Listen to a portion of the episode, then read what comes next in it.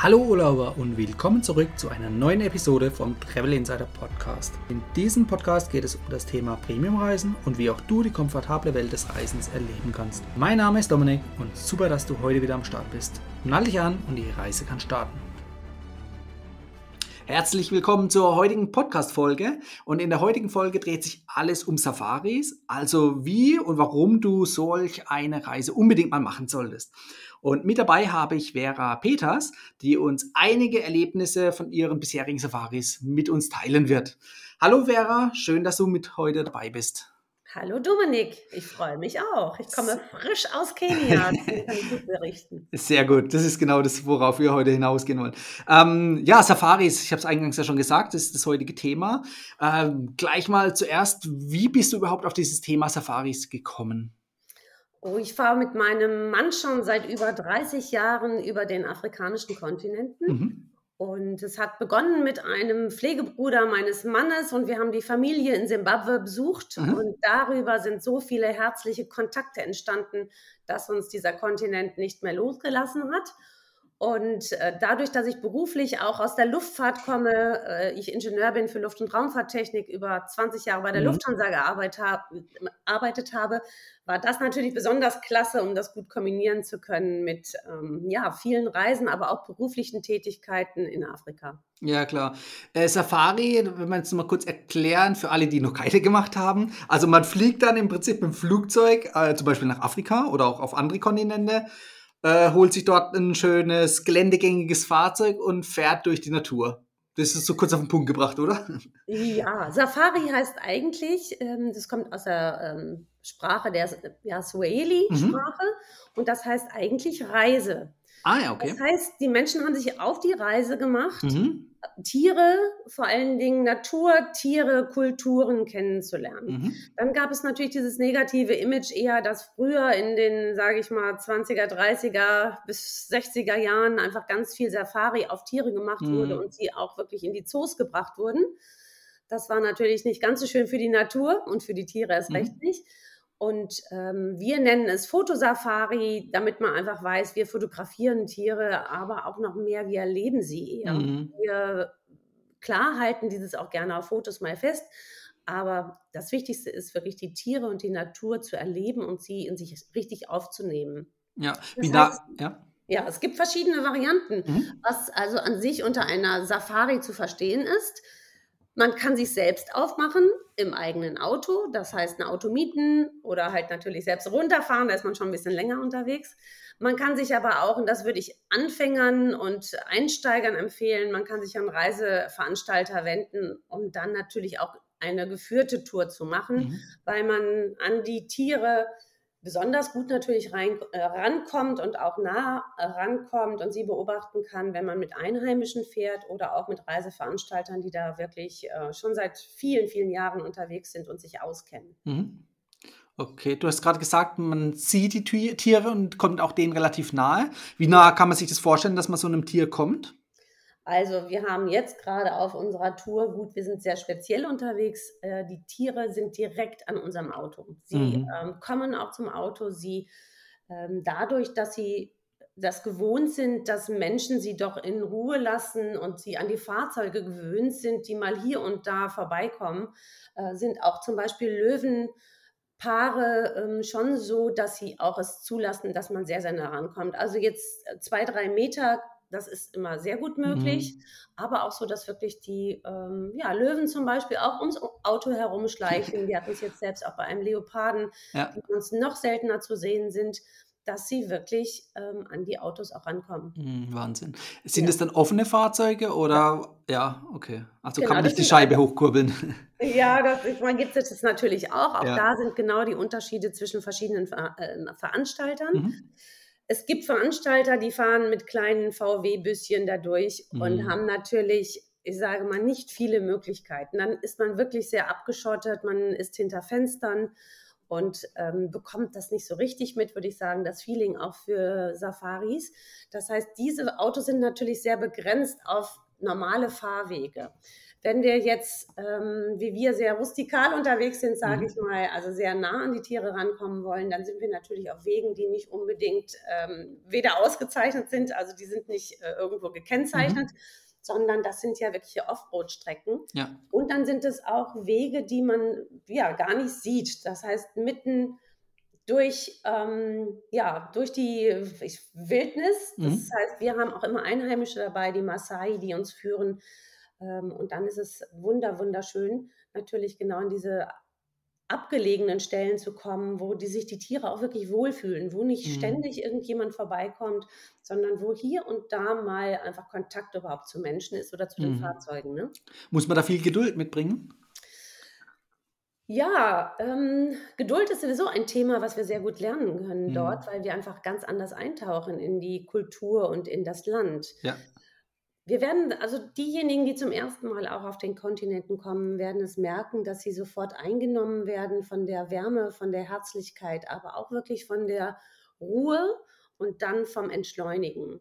Das heißt, es ist nicht das Thema Geduld zu haben, sondern eher das Thema zu genießen Mhm. und ja, hier und da abzuwarten, aber dann auch solche Erlebnisse zu haben, dass wir Gänsehaut bekommen und dass es wirklich unbeschreibliche ähm, Blicke sind, Augenblicke, Momente, aber manchmal auch wirklich viele, viele Minuten, die wir haben oder auch Stunden im, im Auto und in der Beobachtung der Tiere. Und das ist jetzt nichts, was irgendwie langweilig ist, sondern man taucht wirklich ein in die Natur und ist ähm, schon ganz, ganz, ganz nah dabei. Im Idealfall verliert man wahrscheinlich dann auch das Zeitgefühl dort, oder? Absolut.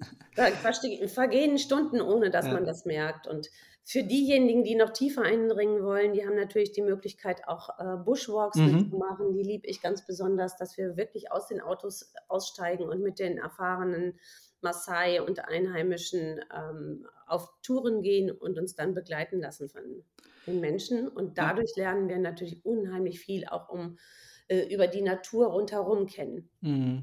Das Wie heißt, gefährlich sind solche Bushwalks? Die sind nicht insofern nicht gefährlich, weil ähm, ja, die Einheimischen wirklich sehr viel Ahnung natürlich Mhm. haben, dort groß geworden sind, mit den Tieren aufgewachsen sind. Die kennen jeden Schritt, sie kennen jedes Geräusch, sie wissen, wie wir uns zu verhalten haben. Das sind natürlich auch nur ganz, ganz kleine Gruppen. Wir gehen da nicht Mhm. mit, mit vielen Menschen durch äh, die Natur, sondern mit vier, sechs, acht Personen maximal, sodass wir wirklich auch die Tiere in Ruhe lassen können und eher im Hintergrund sind und uns äh, ja von einer guten Entfernung wirklich bei den Tieren aufhalten können. Mhm. Ah, ich stelle mir das gerade vor, wie man einfach diese Nähe zu den Tieren bekommt. Da hat man doch eigentlich hinterher keine Lust mehr in den Zoo zu gehen, oder? Nein, also ganz eindeutig nein. Und vor allen Dingen, wir können überhaupt nicht verstehen, dass irgendwer mal in der Vergangenheit auf diese Idee gekommen ist, Mhm. diese Tiere einzufangen und in eine Umgebung zu bringen, die weder typisch ist noch ähm, wirklich den Tieren gut tut. Mhm. Ja. Ja. Ja, ich glaube, das ist einfach geschichtlich gewachsen, dass früher die Menschen wahrscheinlich nicht so mobil waren, Tiere zu sich geholt haben, anstatt selber zu den Tieren zu gehen. Genau. So würde ich es mir zumindest jetzt versuchen zu erklären. Ja, und ich glaube auch der, der Schutz und diese Sichtweisen und Perspektiven auf die Tiere und auf die Mhm. Natur, die ist einfach Gott sei Dank gewachsen äh, während des letzten Jahrhunderts schon. Ja. Und jetzt haben wir natürlich Tiere in den Zoos und sollten die insofern auch unterstützen, dass die Tiere natürlich auch immer genügend versorgt werden können. Klar. Ähm, allerdings bin ich jetzt kein Freund davon, neue Zoos zu eröffnen Mhm. oder auch noch irgendwie sie zu vergrößern, sondern eher bestehende Zoos äh, zu unterstützen, dass sie halt noch überleben können und alle wirklich genügend zu essen und zu trinken haben, aber dann nicht mehr zu Ja, erweitern. äh, klar. Du hast doch vorhin gesagt, ähm, mit Guide oder mit einem loka ja, lokalen Guide macht es am meisten Sinn, weil der sich dann auskennt und die ganzen Trampelpfade oder abseits von den großen Wegen die Pfade kennt. Mhm. Ähm, besteht auch die Möglichkeit, sowas tatsächlich auf eigene Faust zu machen Ja. oder ist davon komplett abzuraten? Für Einsteiger ist davon Mhm. abzuraten, aber ähm, wir sind sonst auch genauso alleine unterwegs. Das heißt, wir können mit eigenen Autos reinfahren, wenn wir zum Beispiel, oder je nachdem, wer sich nach Afrika begeben möchte, ähm, ein Auto mietet, ein Allrad möglichst, sodass man dann schon hier und da in die Nationalparks reinfahren kann oder in die großen Naturschutzgebiete. Natürlich ist es nicht so gerne gesehen. Dadurch, dass sich nicht alle gut auskennen oder dann auch mal Gefahren lauern, wenn man nicht weiß, wie man jetzt auf Elefantenherden reagieren soll, zum Beispiel. Mhm. Es wird nicht gerne gesehen, aber es gibt Parks, die lassen es zu. Ich würde es keinem Einsteiger empfehlen, aber ähm, wenn man natürlich irgendwo auch zu mehreren zum Beispiel unterwegs ist, sodass man niemals alleine auch reinfährt, dann ist das schon etwas, was machbar und möglich ist. Weil natürlich, man muss sich vorstellen, ähm, es ist schon so, dass auch hier und da natürlich mal ein Platten gefahren mhm. werden kann oder irgendetwas kaputt geht am Auto. Man darf nicht aussteigen, das ist schon mal das oberste Gebot. Und was macht man dann, wenn man irgendwo hm. steckt und äh, wirklich einen Platten hat? Ja, Telefon gibt es wahrscheinlich auch nicht. genau, dann ist es natürlich gut, wenn einfach erstens mehrere ja. dabei sind und man sich dann auch wirklich helfen kann untereinander oder auch schnell Hilfe holen kann, damit mhm. man einfach immer gesichert ist. Okay, das heißt, in der geführten Tour ist dann aber jemand Lokales, ein Guide dabei, der dann auch die Situation absichert, dass man aussteigen kann, oder? Absolut, genau. Ja, genau, okay. Ja, dann ist es ja eigentlich unumgänglich, sich zumindest zusammenzuschließen, am besten dann auch sich einen Guide mitzunehmen. Ja, und das ähm, ja nicht nur spornt an, sondern es ist auch wirklich ein wunderbares Gefühl, auch mit mehreren ähm, Leuten solche Touren gemeinsam zu machen, weil es wirklich mhm. Erlebnisse sind und dann natürlich auch sich im Nachgang darüber unterhalten zu können oder diese Erlebnisse auch zu verdauen, weil es sind einfach unbeschreibliche Momente, die man ähm, gemeinsam erlebt und die auch einfach so schnell natürlich überhaupt nicht wieder vergehen. Das heißt, wir haben schon etwas, was wirklich sehr lange, lange wirkt bei uns und auch was wir wirklich bis in die Ewigkeit mit aufnehmen. Mhm, ja, klar. Ähm, welche besonderen Erlebnisse hattest du da zuletzt? Erlebnis ist eigentlich jede Tour seit 30 Jahren mhm. und ich liebe es natürlich wirklich, da in die Natur zu gehen. Ähm, Gänsehauterlebnisse ähm, sind zum Beispiel, wenn wir erleben, dass die Tiere ganz ungestört weiterhin ähm, auf Jagd gehen, mhm. ihren Lebensraum genauso genießen, wie wir es auch ähm, tun, wenn wir auf den Touren sind. Jetzt hatten wir zum Beispiel in äh, Kenia gerade auch eine junge Löwenmutter mit äh, zwei kleinen Löwenjungen. Mhm. Und es war noch ein Zebra gerade gerissen und lag bei ihnen komplett ein, ein kleines Zebra. Und das, ähm, ja, da haben sich dann die kleinen Babys erstmal dran äh, gemacht, überhaupt erstmal die ersten Happen so zu nehmen. Mhm. Das ist natürlich immer, von welcher Perspektive man das auserlebt, immer schwierig, wenn man das, auch die Zebras liebt natürlich. Das ist der Kreislauf der Natur. Aber das ist es. Und das ja. wird einem sehr, sehr bewusst, dass, ähm, ja, dass das einfach ein Kreislauf ist, genau wie du schon sagst. Circle of Life, wie es so mhm. schön heißt.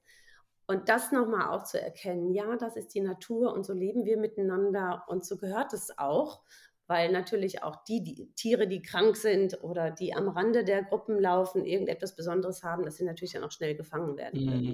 Ne? Ja, klar, klar. Jetzt haben wir, ja. ja. Sorry. Ja, jetzt haben wir von der Safari selbst gesprochen, also im Prinzip ähm, die Fortbewegung durch die Wildnis mit dem Fahrzeug. Was macht man nachts? Da fährt man ja nicht, da nimmt man sich dann irgendeine Unterkunft oder macht man es über Camping. Was ist da so ähm, das gängige Mittel der Wahl? Auch da gibt es äh, Unterschiede von ganz äh, viel Einfachheit, aber auch von ganz viel Luxus. Das heißt, man kann äh, Campsites anfahren und selbst zum Beispiel im Zelt oben auf dem Dach vom Auto äh, übernachten, mhm. was natürlich wunderschön ist, weil man auch nachts gerade die Geräusche der Tierwelt mitbekommt. Mhm. Im Hintergrund mal Löwen, Hyänen oder andere Tiere hört. Das ist wunderbar. Dann können natürlich auch genauso mal Affen ähm, zum Frühstück da erscheinen oder auch Büffel. Man muss da schon ein bisschen vorsichtig sein. Dann gibt es aber auch wunderbare Lodges und Camps, die man anfahren kann, die ähm, rund um die Uhr versorgen, was immer man braucht. Mhm. Das gibt es auch. Also da gibt es alles, was man sich vorstellen kann, genauso auch äh, rund um die Camps beziehungsweise rund um den, den Naturpark oder auch innerhalb der Nationalparks. Da gibt es alles von ja, super Luxus mit mhm. äh, Pools und so weiter bis zu Einfachheit und auch trotzdem natürlich Luxus im Erleben. Das gibt es auch. Das ist einfach auch wunderschön. Ja. Welche Vorlaufzeit brauchen wir für die Reiseplanung? Also gerade wenn ich jetzt an äh, diese Lodges denke oder auch den Nationalparks, die sind wahrscheinlich immer relativ schnell ausgebucht, oder? Da muss man wahrscheinlich ja, frühzeitig also, sich drum kümmern. Ja, sechs bis acht Monate, das ist also mhm. so das Minimum wow. auf jeden Fall. Das ist natürlich jetzt auch gerade in diesen etwas ungewöhnlichen Zeiten, ähm, mhm. ähm, kann man natürlich auch schon mal spontaner das noch schaffen. Ja. Allerdings sonst, äh, ist, wie es in den Jahren früher war, waren es eher, ich sag mal, ein Jahr bis anderthalb Jahre auch an gewisse Lodges ranzukommen, ja, ja. die immer gut ausgebucht sind. Das gibt es auch weiterhin. Aber natürlich durch die aktuelle Situation gibt es auch viele Absagen Mhm, und ja ähm, klar. Stornierungen und wieder genau neue Anfragen. Da ist alles möglich, auch noch mal kurzfristig innerhalb von 4 Wochen sich Ja. das zu überlegen. Ähm, das heißt, das sind dann Plätze auch in, sage ich mal, den begehrteren Lodges dann noch verfügbar kurzfristig. Gibt es auch, sage ich mal, weniger begehrte Lodges? Also sprich, wenn man sich wirklich jetzt kurzfristig entscheidet, ich möchte jetzt nächste Woche eine Safari machen, hat man überhaupt eine Chance, was zu kriegen, auch zu normalen Zeiten? Oder Ja, ist das hat man immer mhm, äh, und gerade in diesen Zeiten, wo jetzt auch wirklich sehr viel Unruhe da ist, Unruhe insofern, dass man nicht weiß, ähm, mhm, ja genau, kann man wirklich hinfahren oder nicht? Und manche haben doch Sorge. Ich kann nur sagen, man kann sehr, sehr gut auch weiterhin ähm, Safaris machen oder in, äh, auf den afrikanischen Kontinenten fahren. Die sind genauso besorgt um ähm, die Menschen, die dort ankommen, aber auch um die eigenen äh, Einheimischen natürlich. Das heißt, also es wird sehr, sehr respektvoll mit all den äh, Sicherheitsmaßnahmen umgegangen und mit uns mhm, Menschen an sich. Ähm, Abstand wird gehalten. Es sind, gibt sehr viele Regularien, um wirklich da den bestmöglichen äh, Komfort für die Gäste auch zu bringen. Das machen die wirklich sehr, sehr, ähm, ich sag mal, sehr, sehr sensitiv, also so, dass sie mhm. wirklich sehr respektvoll und behutsam mit all diesen Themen umgehen und dennoch fühlt man sich immer und äh, an, an, zu jeder Zeit wirklich sehr gut aufgehoben. Und das jetzt nicht nur in Kenia, wo ich jetzt äh, gerade herkomme, sondern auch äh, im Frühjahr, als ich in Namibia war. Dort war es ganz genauso. Alle freuen sich, wenn wir Gäste Mhm. kommen und bieten uns wirklich den bestmöglichen Komfort bei allen Sicherheitsvorkehrungen. Ja, klar. Ja, ich stelle mir das auch so vor, gerade jetzt, äh, tagsüber dann in der Natur, ich meine, mehr Abstand kann man ja nicht halten. Absolut, genau. Und die kennen auch bisher noch keinen einzigen Fall dort, obwohl sie auch viel testen. Mhm. Zum Beispiel in den Naturschutzgebieten Masai Mara gab es noch keinen Fall. Aber auch Mhm. in Namibia, wo man einfach unendliche Weiten hat, Ja. das, diese Länder sind ja auch dreimal so groß zum Beispiel wie Deutschland. Mhm. Da gibt es nur zwei, drei St- Städte überhaupt, die ähm, ja Ballungszentren Ja. sind. Ansonsten trifft man keinen Menschen, wenn man nicht will. Und in den Lodges sind wirklich wir zum Beispiel jetzt auch nur mit Gruppen von acht oder zehn Mhm. Personen alleine gewesen. Äh, Das ist auch so etwas, was ganz typisch ist, dass sie uns sehr viel Freiraum bieten, dass wir Mhm. dann als Gruppen komplett dorthin gehen können. Und wir sind ja alle vorher getestet und fahren dann zusammen los und dann gibt es gar keine Probleme. Ja, man ist ja dann eben gegen die Außenwelt, sage ich mal, irgendwo abgeschottet und das das also ich das kann ich eigentlich nur jedem Urlauber sowieso empfehlen, egal wo auf der Welt, ne? Also zur jetzigen Zeit. Und dann hat man Ja, nämlich keine Sorgen, dass man da sich irgendwo ansteckt, wenn man ja, sich da ja, genau. abschottet, ne? Ja. Klar. Du hast jetzt Kenia und Namibia genannt. Welche Mhm. Zielgebiete kannst du, äh, grad speziell für Einsteiger da empfehlen? Jedes einzelne Land kann ich wirklich empfehlen. Also insofern, weil jedes, ja wirklich einzelne Land äh, in Afrika ganz besondere Mhm. Merkmale hat, ganz unterschiedlich ist von der Landschaft, aber natürlich auch vom Klima. Und das heißt jetzt zum Beispiel in unserem Sommer, hier europäischen Sommer, ist es eher auf, im südlichen Afrika wie äh, Südafrika, Namibia, Botswana, Simbabwe, ist natürlich eher Winterzeit. Auch das ist vollständig unterschiedlich. Manche Gebiete haben Regenzeit dann, manche sind aber auch ein bisschen frischer, wie jetzt äh, Mhm. Südafrika selbst, wo die Temperaturen ähm, schon auch mal sehr kühl werden können. Ähm, ja, das ist eigentlich für Einsteiger ist alles wunderbar. Es gibt kleine Parks, wo man vielleicht auch erstmal nur einen Tag verbringen kann. Äh, es gibt aber auch große Gebiete, wo es sich fast nicht lohnt, wieder so schnell rauszufahren, weil Mhm. es einfach natürlich dann auch Weiten gibt, die man erfahren muss oder darf. Ähm, das ist ganz unterschiedlich. Aber Namibia ist ähm, ja auch ehemalige deutsche Ki äh, Kolonie, Mhm. von daher auch schon hier und da europäisch angehaucht. Südafrika natürlich auch, das sind gute Einsteigerländer. Aber auch Kenia ist etwas, ähm, was, also ist einfach eine wunderschöne Landschaft, aber auch Menschen, die wunderbar freundlich und äh, willkommen heißend sind. Auch da kann man beginnen. Das ist aber eher auch so etwas, was ja vielleicht mal den einen oder anderen noch mehr zum Nachdenken bringt, Mhm. wenn man dann auch in Mombasa oder Nairobi vielleicht mal Zwischenstopp macht und Ja, klar. die die Gibt Menschen in anderen, äh, sage ich mal, äh, Lebensumständen auch kennenlernt. ja, klar. Gibt's, äh, Gebiete, die man komplett meiden sollte? Ja, es gibt schon, ähm, Länder in Westafrika zum Beispiel, die ich jetzt nicht empfehlen würde zu Mhm. bereisen. Also, Nigeria kenne ich selber, weil ich dort auch, ähm, beruflich unterwegs war. Ähm, aber auch die ganzen ja, westafrikanischen Mhm, ja. Länder, die sind auch teilweise wirklich schwierig zu bereisen, alleine schon gar nicht. Mhm. Und viele Reiseveranstalter bieten aber auch diese Länder gar nicht an. Ja, ja klar. Ja, die wissen warum. Ja. Ja, das ist das ist einfach 'ne andere Art zu reisen. Mhm. Wenn es jetzt um Businessreisen geht, dann würde ich sagen, ja, ist es auf jeden Fall sind es gute Länder, weil grade dort auch wirtschaftlich, äh, sage ich mal, die eu europäischen Unterstützungen gebraucht werden. Also, jetzt auch gemeinsam dort Unternehmen aufzubauen. Da gibt es grade auch von der, äh, deutschen, äh, Regierung ganz viele Maßnahmen, um Mhm, wirklich ja. auch diese Länder zu bereisen. Also, das ist dann schon sehr gewünscht, aber es ist 'ne andere Art zu reisen, anderes Thema. Ja, klar. Du hast vorhin auch so 'n bisschen die Jahreszeit genannt bezüglich Klima. Das Ganze liegt ja unterhalb vom Äquator, also sprich Sommer und Winter ist ja vertauscht gegenüber Europa. Ja. Ähm, gibt's 'ne spezielle Jahreszeit, wo du sagst, das ist eigentlich der ideale Zeitpunkt, also von der von der Jahreszeit her? Ähm, auch wieder ganz unterschiedlich. Also, jetzt Kenia, obwohl es auch, ähm, eigentlich eher Winterzeit ist, ist jetzt zum Beispiel wunderbar zu bereisen. Mhm. Also, zwischen Juli und September, die Temperaturen sind prima von 25 Grad bis 30 Grad. Äh, also, sehr, sehr gut für uns auch auszuhalten, für uns Europäer. Und es ist grade die Zeit der Migration. Das heißt, wenn die Tiere von, äh, Tansania nach, äh, Kenia laufen und dann die die Flüsse überqueren und es kommen Herden zusammen, soweit das Auge reicht. Also, das sieht man wirklich nur in dieser Zeit. Wunder wunderschön und es ist echt wirklich, ähm, ja, Gänsehaut Mhm. machend, ne, wenn man das sieht, wie viel Natur wirklich um uns herum sein kann. Ähm, zu jeder Zeit kann man nach Afrika fahren, immer klimatisch bedingt Mhm. unterschiedlich. Regenzeitbedingt sollte ein ähm, geholt werden vorher, sodass man einfach das gut abschätzen kann. Ja. Aber es gibt jeden Monat einfach wirklich gute Länder, die man bereisen kann. Und dann natürlich auch nach jedem Bedürfnis abgestimmt, sollte man sich das vorher gut angucken. Ja, klar. Äh, Zeitzonen, das ist ja auch noch so 'n Punkt, ne? Das ist ja, ähm, in der europäischen Zeitzone noch mit drin, je Ja. nachdem, in welchem Land man dann genau ist, aber das ist dann vielleicht 'n Unterschied von 1, 2 Stunden maximal. Das Mhm. sprich, der Jetlag, der fällt ja dann komplett weg eigentlich Ja. beim Reisen.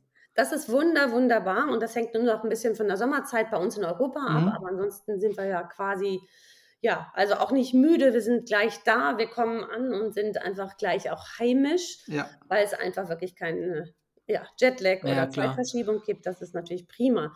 Wobei man auch beachten sollte, dass in Afrika sehr schnell die Sonne untergeht. Dadurch, dass wir natürlich 'n anderen Winkel des des Mhm. Sonnenstandes hat und zwischen 18:30 und 19:30 eigentlich so von jetzt auf gleich, äh, das Licht ausgeht. Ja, da gehen dann keine Laternen an in der Wildnis. Ja, genau. Und das ist auch nicht so 'ne lange, ähm, Dämmerungsphase, wie wir natürlich haben. Mhm. Und da geht das dann schon mal schneller, dass man wirklich merkt, innerhalb von 'ner halben, 3/4 Stunde, ähm, geht es wirklich ganz schnell von Dämmerung in Dunkelheit über. Mhm. Und das sollte man wissen, dass man dann natürlich erst recht nicht irgendwo unterwegs ist, Mhm. Schon angekommen ist an dem Ort, wo man auch übernachten will und sich auch nicht mehr auf der Straße aufhält. Das hat, ähm, nicht nur was damit zu tun, dass man sich dann vielleicht auch nicht mehr ganz sicher hier und da fühlen kann in den Städten. Haben wir aber in Deutschland auch so. Wenn's dunkel wird, ist es halt in manchen Städten, auch Mhm. selbst in Deutschland, nicht mehr ganz so sicher, je nachdem, wo man ist. Ja. Aber es hat auch diese Bewandtnis, dass natürlich es sehr dunkel ist auf den Landstraßen. Mhm. Und, ähm, dadurch, dass die Menschen doch überall halt sehr viel und laufend unterwegs sind, Mhm. sieht man manchmal auch die Menschen nicht mehr, die am Straßenrand vielleicht stehen oder Ja. grade noch Wasser holen oder irgendwo unterwegs sind. Und dann ist es wirklich für die äh, für die Einheimischen auch sehr gefährlich, wenn wir mit unseren Autos natürlich noch in der Dunkelheit fahren. Mhm. Ähm, trifft man in der Wildnis dann überhaupt auf Einheimische? Also sprich, äh, leben die tatsächlich auch dort oder tun die sich auch eher außerhalb in Ballungszentren sammeln? Nein, die äh, die leben auch wirklich Mhm. mit der Natur, zum Beispiel die Massai, die auch mitten im ähm, in der Masai Mara wohnen, ihre Mhm. Herden dort haben von, ja, äh, Rindern genauso wie Ziegen und, äh, Schafe. Ja. Die leben wirklich in der Natur und ansonsten gibt es aber auch weite, weite Bereiche, ähm, innerhalb der Masai Mara, die wirklich nur für die ganz, ganz wilden Tiere, ähm, ja, einfach nicht freigehalten werden, sondern einfach, wo es gar keinen Sinn macht, als Mhm. Massai zum Beispiel auch mit mit der eigenen Herde hinzugehen. Weil's Ja. zu weit weg ist natürlich Ja. immer von den, ja, auch mal kleinen Dörfchen, um sich auch selbst versorgen zu können. Mhm. Wie viel Zeit sollte man für so 'ne Safari einplanen? 'Ne Woche ist wahrscheinlich deutlich zu wenig, oder? Das kommt ganz drauf an. Man kann schon mit zwei, drei Tagen, finde ich, einen Ah ja. guten Eindruck bekommen, ähm, was einfach so die Wildnis bietet. Mhm. Weil man macht morgens früh, in der Dunkelheit macht man sich schon auf. So morgens früh um fünf, halb sechs geht es oft los, dass man in der Dunkelheit losfährt und dann ähm, den Sonnenaufgang genießen kann. Und dann schon die ersten Tiere beim Aufwachen sieht. Das ist natürlich ganz fantastisch, wenn so die Welt erwacht. Mhm. Ähm, das ist super klasse. Und dann kann man aber auch genauso schon wieder irgendwie zum Frühstück äh, in der Lodge zum Beispiel zurück sein um halb neun, neun. So hat man schon viele Erlebnisse schon in den paar Stunden gehabt.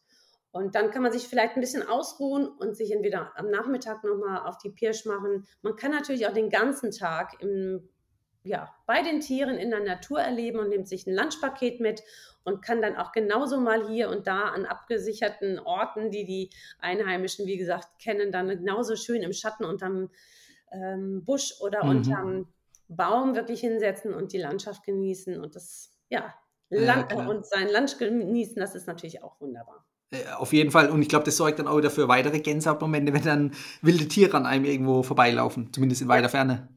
Ja, auch manchmal sehr, sehr nah sogar. Haben wir ähm, sowohl in Namibia gehabt als auch jetzt in Kenia, Mhm. dass wir an einem Ort waren. Wir haben so alles auf die Motorhaube gepackt zum, ähm, ja, für Lunchtime. Das Mhm. war wirklich sehr, sehr schön. Und ja, gerade Elefanten, man denkt ja immer, das sind so, ja, Herden, die sind wirklich Mhm. sehr, sehr groß manchmal, dass die wirklich sehr laut durch die Welt gehen. Aber gerade Elefanten haben doch sehr sensible Füße und sie Mhm. sind sehr, sehr leise und, und laufen auch sehr leise durchs Gebüsch. Das heißt, auf einmal hat man dann diese Giganten neben sich stehen und das ist dann oft nur 20, 30 Meter entfernt, dass sie dann ähm, langsam durchs Gebüsch kommen Mhm. und ja, auf einmal doch sehr, sehr nah bei uns sein konnten. Wie verhält man sich in so einem Moment dann am besten? Am besten sehr nah am Auto natürlich aufhalten, das ist dann schon mal ganz gut und äh, sich einfach nicht davon entfernen oder auch ins Auto setzen ist noch besser. Mhm. ähm, denen Freiraum geben, insofern, dass sie halt einfach weiterhin ihre Wege gehen können und nicht gestört werden von uns. Mhm. Das ist äh, wesentlich. Und dann sind ja die Elefanten, aber auch andere Tiere, sie sind ja friedliebend. Keiner Mhm. will einen Kampf anzetteln, wenn es nicht notwendig Ja. ist. Das muss man sich auch irgendwo ganz klar machen. Das heißt, wenn es irgendwelche ähm, ja wirklich irgendwelche Auseinandersetzungen gibt, sowohl in der Natur als auch mal mit den Menschen, dann sind es meist die Menschen, die sich nicht richtig verhalten haben. Mhm. Ja, klar. Ähm, Elefanten, das ist jetzt eine Kategorie. Es gibt ja noch die sogenannten Big Five. Ne? Ähm, wie sehr möchte man, wenn man auf Safari geht, hier die äh, großen Wildtiere sehen? Ja, Kommt dann glücklich zurück, wenn man alle gesehen hat, oder muss es gar nicht sein, um glücklich zu sein? also, ja, das ist natürlich immer so eine typische Frage von vielen. Ne? Kann Ja. ich dann alle Big Five sehen? Ja. Ähm, aus meiner Sicht sind natürlich die Big Five, ähm, die nochmal aus Büffeln, aus Nashörnern, aus Elefanten, aus Löwen und Leoparden Mhm. bestehen. Das ist etwas, was früher die Großwildjäger als besonders Mhm. ähm, schwierig zu findende äh, Tiere benannt Ja. haben. Deswegen die Big Five nicht nur zu finden, sondern auch zu fangen. Ja. Daher kommt das. Aus meiner Sicht gibt es aber ja nicht nur die Big Five, sondern auch manchmal die kleinen Big Five, wo wir uns die Nashornkäfer angucken Aha. oder genau die äh, Leopardenschildkröte, weil sie einfach viel zu erzählen haben. Und Ja. meine Lieblingsfrage ist ja auch immer, was kann ich von der äh, Tierwelt lernen, von der Natur oder von den Kulturen? Mhm. Und ähm, wir sind immer super zufrieden, wenn wir auch nicht die fünf, ähm, ja, sage ich mal, Big Five Ja. gefunden haben, sondern das sind so viele Erlebnisse, egal ob wir Zebras sehen, ob wir Giraffen sehen, die majestätisch durch die Welt gehen, Mhm. wir sind berührt, wir sind still. Auf einmal wird auch so eine Gruppe von Menschen, die sich sonst fröhlich immer unterhalten oder fröhlich unterwegs sind, wir werden ruhig, wir sind sehr besonnen auf den Touren, wir sind leise, wir hören viel und wir hören auch gut zu. Mhm. Und das ist das, wie wir dann die Welt erleben und die Tiere auch und die Natur in uns aufnehmen können. Und das gilt für jeden Vogel, den wir genauso am Wegesrand sehen oder in den Bäumen. Ähm, das genauso wie Insekten, die ja uns nicht stören, sondern die einfach natürlich da sind, weil wir sie brauchen, aber auch genauso Kleintiere wie Großwild. Und das gehört alles zusammen und wird auch sehr, sehr behutsam von uns auch entdeckt, Mhm. ähm, beschrieben und aufgenommen. Ja, klar. Also Geduld und Aufmerksamkeit. Ja, Wahrnehmung, Wahrnehmung, ja. Respekt, Mhm. würde ich auch sagen, und Wertschätzung jedes einzelnen Tieres. Ja, klar. Du bist jetzt nicht nur, äh, als Freizeitvergnügen oft auf Safaris, sondern auch beruflich. Mhm. Äh, was wie wie verbindet wie wie verbindest du deinen Beruf mit dem Privatvergnügen? Ja, ich liebe es, äh, unsere Live-Safaris, wie Mhm. wir sie nennen, durchzuführen. Und das bedeutet, dass wir Unternehmer und Entscheider zum Beispiel Mhm. mitnehmen auf diese Touren. Wir, äh, begleiten die Unternehmer und wir lernen gleichzeitig ganz viel über uns selbst, wie wir im Leben unterwegs sind. Wir lernen viel von den Tieren, wie ich schon gesagt habe, und Kulturen und beziehen das auf unser eigenes Leben und finden wieder unsere eigenen Spuren, die wir schon mal mhm. hinterlassen haben, aber auch die wir für die Zukunft hinterlassen wollen. Wie wollen wir zum Beispiel unsere Unternehmen entwickeln, ähm, neu aufstellen? Wie gehen wir mit Menschen um, mit unseren Teams, mit unseren Mitarbeitern? Wie begeistern wir auch als Unternehmer unsere Mitarbeiter, sodass sie uns ja nicht nur folgen, sondern einfach Teil dieser ganzen Unternehmergeschichte mhm. ähm, werden? und Lust haben, weiterhin dabei zu sein und Teil des ganzen Unternehmens zu, zu werden oder zu sein. Und das ist etwas, was wir ganz intensiv dort lernen können, mitnehmen können und dann gestärkt wirklich ähm, danach nach Hause gehen und dann all die Themen, die wir entwickelt haben und die Pläne, die wir gemacht haben, wirklich sehr, sehr konkret umsetzen in den Unternehmen. Mhm. Und das sind unsere Live-Safaris, die die einfach ähm, alles nutzen, was wir auf diesen Reisen aufnehmen können. Und wir gelangen innerhalb von Sekunden wirklich in eine Welt, wo wir uns Zeit nehmen können für so etwas. Es ist Tapetenwechsel mhm. und ja. mehr. Und wir tauchen ein in die Wärme und in, die, in diese andere Form von auch Freundlichkeit und Zuneigung. Wir lernen aus jedem einzelnen Stück ähm, Natur, aber mhm. auch jedem einzelnen Tag, jedem einzelnen Menschen, der uns begegnet.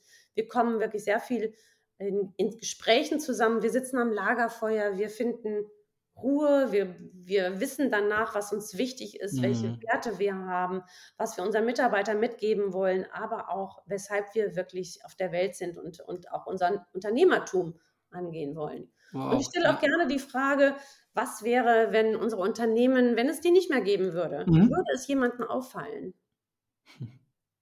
Und dann kommen ja. die Menschen und die, ja, die Gruppe oder die Freunde, die es dann auch nachher sind, dann kommen wir endlich dazu zu schauen, was macht unser Unternehmen oder uns als Person wirklich existenzberechtigend mhm. oder was können wir mitgeben in diese Welt? Was ist eigentlich das, was wir ganz persönlich als Beitrag leisten können für ähm, diese Welt?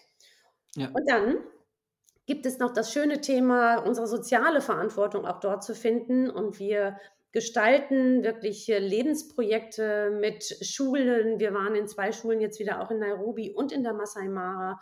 Wir unterstützen Menschen in ihre Eigenständigkeit zu kommen und entwickeln zum Beispiel mit den Masai gerade wieder auch äh, das von unserem Trinkgeld zum Beispiel, wo äh, hat ein Masai jetzt einfach zwei weitere Kühe gekauft, um mhm. seine Herde zu vergrößern, fanden wir sehr, sehr schön. Und wir, wir genießen es, Menschen mit auf die Reise zu nehmen in die ja, auch ins Unternehmertum und in die Eigenständigkeit. Und das ist einfach sehr schön. Kinder genauso mhm. wie später auch die Jugendlichen, dass sie ihr eigenständiges Leben führen können. In Zusammenhang dann aber mit den Unternehmern, also ja. Unternehmerfamilien, die dann mitkommen. Genau. Also Unternehmer auf der einen Seite, wir haben Reisen, wo nur Unternehmer zusammenkommen und wirklich auch den Unternehmeraustausch haben. Mhm. Und jetzt haben wir aber auch ganz neu im Programm halt Unternehmer mit ihren jugendlichen Kindern oder schon fast Erwachsenen, ja um ja gerade diese kritische Zeit der Pubertät gut überstehen zu können und aber auch um Grundlagen vielleicht für die Jugendlichen zu finden, zu schauen, wo wollen die denn später beruflich mhm. hin? Wollen sie in die Fußstapfen der Eltern gehen oder vielleicht ganz andere berufliche Ausrichtungen ausüben? Und da finden wir Wege und auch viele, viele Wege wieder zusammenzukommen, damit die Kommunikation auch in der Zukunft besser ist und ja, diese Erlebnisse, wenn dann wirklich Eltern und Jugendliche zusammensitzen und Tränen in den Augen haben mhm. und sagen, das ist eine unvergessliche Reise, ja. Dann weiß man, dass, äh, dass die Natur so viel bewirkt und wir natürlich auch mit dabei sind, sein dürfen. Das ist, äh, macht mich jedes Mal sprachlos. Ja, klar. Ja, das sind dann diese Gänsehautmomente, wo du dann auch eingangs ja. schon gesagt hattest. Aus Sicht jetzt von einem Teilnehmer, ist es für den dann auch eher geschäftlich oder privat, also Freizeitvergnügen? Also die Live-Safaris, das ist schon, das ist, äh, wir unterhalten uns jeden, jeden Tag darüber, Mhm. ähm, rund um die Uhr und doch sind wir mitten in der Natur. Das Mhm. heißt, ich stelle genau diese Fragen von, was können wir von einem Geparden lernen? Mhm. Ja, wie fokussiert er seine Ziele und wie machen wir das denn selbst in unserem Unternehmen? Das heißt, wir haben rund um die Uhr immer wieder Themen von, das ist die Natur und wie Mhm. mache ich das selbst in meinem Unternehmen oder wie gehe ich selbst als Unternehmer mit mir und dem Leben um? Und das verbinden wir beides. Das heißt, wir schauen genau, wie fokussiert der Gepard. Lässt er sich von etwas abbringen? Ähm, ist er irgendwie verwirrt oder fokussiert er ganz stark sein Ziel? lässt mal, sage ich mal, Social Media außen Mhm. vor und, und wirklich ist mitten bei seinen Unternehmensstrategien. Und dann legt er los und hat wirklich ein gutes Timing. Und dann hat er auch natürlich sehr viel Erfolg bei seiner Beute, die zu bekommen. Ne? Und Mhm. wenn wir das nicht haben als Unternehmer, dann entweder weil das Timing nicht stimmt oder wir nicht gut vorbereitet sind oder uns ablenken lassen von tausend anderen Projekten, die wir im Leben haben, dann haben wir natürlich nicht so eine Erfolgssträhne wie Ja. ein Gepard Ja. Ja, Der muss ums tägliche Überleben kämpfen, ne? Absolut, ja. Und der weiß natürlich auch seine Fähigkeiten einzuschätzen, weil ein Gepard kann unheimlich schnell beschleunigen und ist ja schneller als ein Mhm. Ferrari, hält aber nur anderthalb Minuten durch. Das Mhm. heißt, auch der muss seine Kräfte genau einschätzen und schauen, wie mache ich das Ganze. Und, und wie gesagt, das Timing ist dann entscheidend, weil danach ist er natürlich erstmal absolut erschöpft. Er hat vielleicht dann halt einen Impala ähm, ja, gerissen Mhm. und hat seine Beute vor sich. Und dann muss er aber ausruhen. Und wenn er jetzt nicht gut aufpasst, kommen die Hyänen und nehmen ihm die Beute ab. Und dadurch, dass er nicht mehr in der Lage ist, wirklich dann seine Kräfte Mhm. im Kampf gegen die Hyänen nochmal aufzubringen, Ja. äh, kommt es nicht selten vor, dass dann die Hyänen wirklich den Erfolg haben, weil sie einfach lange warten und einfach warten, bis andere erschöpft sind. Ja, klar. Ja, krass. äh, Jetzt geht mir auch gerade so ein Licht auf, ne? Das kann man ja, ohne jetzt einen Workshop-Charakter da draus zu machen, richtig auch ins, ins tägliche Leben übertragen. Absolut. Und das ist das, was wir Ja. wirklich sehr erfolgreich dann auch machen. Und diese Ergebnisse genauso mit reinnehmen in unseren Ja. Alltag danach auch. Das heißt, wir betreuen die Unternehmer auch danach, diese ganzen Pläne und diese Veränderungswünsche, die sie auch dann haben auf diesen Reisen, äh, konkret zu machen und mit umzusetzen und sie zu begleiten, dass sie auch Mhm. wirklich diese ganzen Themen ähm, ja wirklich konkret in ihren Alltag bringen oder mit ihren Mitarbeitern dann auch weiter für ihr Unternehmen nutzen. Das Ja, klar. Ja. dann wunderbar. Ah, ich kriege jetzt gerade wieder richtig Lust auf Safari. Ähm, bei mir war es nur bisher einmal in Südafrika. Okay. Aber äh, ja, so aus unserem Gespräch heraus, ich kriege richtig Lust und ich kann mir auch vorstellen, gut vorstellen, dass der ein oder andere Zuhörer auch Lust bekommt und wahrscheinlich jetzt sich demnächst an seine Reiseplanung setzt. ähm, wenn jemand auf Safari gehen möchte und auch im Idealfall dann Unternehmer ist und vielleicht mit dir auf Safari gehen möchte, wie erreichen dich die äh, Zuhörer am besten? Entweder direkt über unsere Website, das ist www.live-safari.de. Das ist die eine Variante. Ähm, sonst natürlich auch direkt anrufen und einen Termin ausmachen für ein kostenfreies Gespräch. Das Ja. ist auch wunderschön. Und wir wollen ja auch vorher wissen, ist es genau die richtige Reise für die Mhm. Unternehmer? Weil uns liegt viel, wirklich viel daran, dass es passt. Und wir sind ja auch sehr familiär, sage ich mal, mit einem kleinen Team, da mit ähm, acht bis zehn Unternehmern unterwegs. Und das muss natürlich irgendwie passen, weil wir wollen ja sowohl entschleunigen dabei und Ruhephasen haben, als auch wirklich gemeinsam gucken, wo geht's hin. Und das nennen wir dann immer entfachen und entfalten. Und das muss natürlich auch ein Team sein, was zueinander passt. So passt, äh, genau. Ja. Und Ja, das ist dann besonders schön. Also da kann sich jeder melden. Wir Mhm. haben ein unverbindliches äh, Gespräch miteinander und dann können wir gucken, ob das dann auch genauso passt. Ja, klar. Also ich packe die ganzen Links natürlich in die Show Notes, dass alle Zuhörer darauf zugreifen können. Sehr gerne. Und liebe Vera, ich bedanke mich dafür, für diese ja, tolle Unterhaltung. Also, wie gesagt, diese Gänsehautmomente, was du eigentlich gesagt hast, das äh, ja, hat, glaube ich, noch gute Nachwirkungen. Ja, herzlichen Dank, Ja. Dominik. Komm einfach mal mit. Dann kannst du es natürlich nochmal intensiv wahrnehmen. Ja. Und das Schöne ist ja, es ist ja auch noch steuerlich absetzbar, dadurch, Mhm. dass wir uns wirklich mit unserem Unternehmen beschäftigen und ganz intensiv dran sind. Und das ist dann natürlich auch nochmal klasse, dass man beides zusammen kombinieren kann und Ja. eine tolle Auszeit hat und aber auch viel, viel Mehrwert fürs eigene Unternehmen bringen kann. Ja, klar, natürlich. Ja. Also, liebe Vera, ich bedanke mich nochmal sehr, sehr für dieses tolle Gespräch und ähm, danke, dass du dabei warst und wir werden uns auf jeden Fall sicherlich wiedersehen und wieder hören. Herzlichen Dank, Dominik. Und vielleicht können wir ja solche Touren dann auch gemeinsam organisieren. Ja, klar. Da sind wir doch passend zusammen. Äh, auf jeden Fall. Da äh, sprechen wir definitiv nochmal drüber. Sehr gut. Also herzlichen Dank und alles, alles Gute. Danke dir auch. Ciao. Danke, ciao. Das war die heutige Folge beim Travel Insider Podcast. Vielen Dank, dass du heute wieder zugehört hast. Gib mir doch mal Rückmeldung, wie du die heutige Folge fandest. Hat dir diese Folge gefallen, dann abonniere den Podcast und erfahre mehr zum Thema bezahlbare Premiumreisen. Und hinterlasse mir eine 5-Sterne-Bewertung bei iTunes. Ich wünsche dir eine schöne Zeit auf deiner nächsten Reise. Und immer daran denken, auf dem Blog www.travel-insider.de vorbeizuschauen, damit du auch die neuesten Reisedeals erfährst. Bis zum nächsten Mal, wenn es wieder heißt Boarding Completed. Ciao, dein Dominik.